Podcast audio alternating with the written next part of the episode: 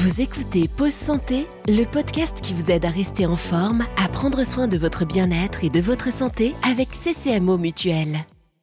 Bonjour, je suis Laurence Roufouillet, je suis sophrologue et je vous propose de comprendre comment on peut se libérer de nos addictions étape après étape. Le professeur Michel Lejoyeux, psychiatre et addictologue, donne une définition simple de l'addiction. C'est la perte de la liberté d'arrêter. L'addiction est un comportement répétitif de consommation qui se manifeste à l'égard de différents produits ou pratiques. Certains de ces produits sont en vente libre, comme l'alcool, le tabac ou les sucreries, mais c'est l'excès de leur consommation qui peut nuire à notre santé. D'autres sont des substances psychoactives dont la vente est réglementée et parfois illicite, comme les médicaments ou les drogues. Il y a même des addictions sans produit qui concernent davantage des pratiques, comme c'est le cas avec la frénésie d'achat, de jeux vidéo ou de jeux d'argent. Ces addictions ont davantage des conséquences économiques et sociales. Ce comportement devient exagéré car il dépasse la notion de plaisir.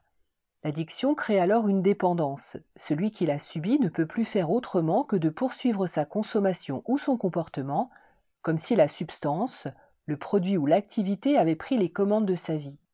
Si l'on veut s'en libérer, la volonté n'est pas toujours suffisante, surtout si l'addiction s'est installée sur une longue période. L'habitude crée un conditionnement avec une facilité à la répétition, notamment du fait de la surstimulation de certains récepteurs du cerveau comme ceux de la dopamine, le neurotransmetteur qui active notre circuit du plaisir et de la récompense. Difficile alors d'en sortir seul.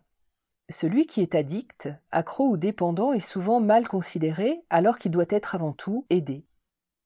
Les critiques, menaces ou chantages à son égard ne servent à rien.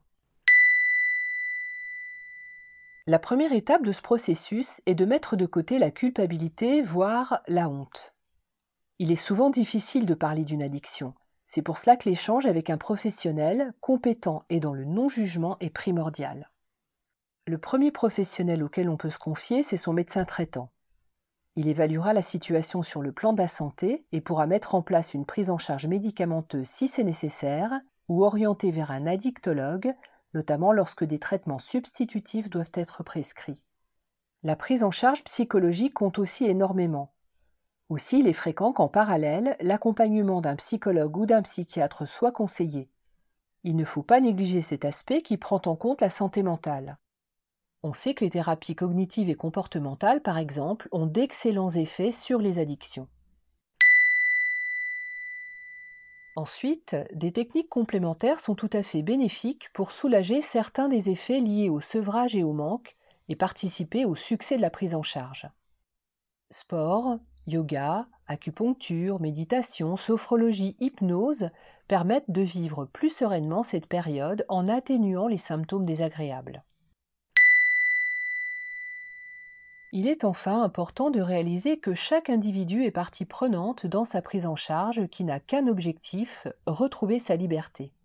Plutôt que d'être dans l'idée de subir ou de vivre des contraintes, on peut apprendre à développer une attitude positive et confiante. C'est important car une personne dépendante doute énormément d'elle et de ses capacités à s'en sortir. Se libérer d'une addiction ne relève pas d'une démarche du tout ou rien. Il est très difficile de s'arrêter instantanément ou de parvenir dans un temps rapide et de manière durable à changer son comportement. Les rechutes sont fréquentes, de même que les retours en arrière. C'est tout à fait habituel, ils font partie du processus d'évolution. Un craquage reste un événement isolé, il n'annule pas les efforts déjà faits. Il faut souvent procéder par petits pas, étape après étape, sans se mettre trop de pression et toujours avec bienveillance. Dernière étape.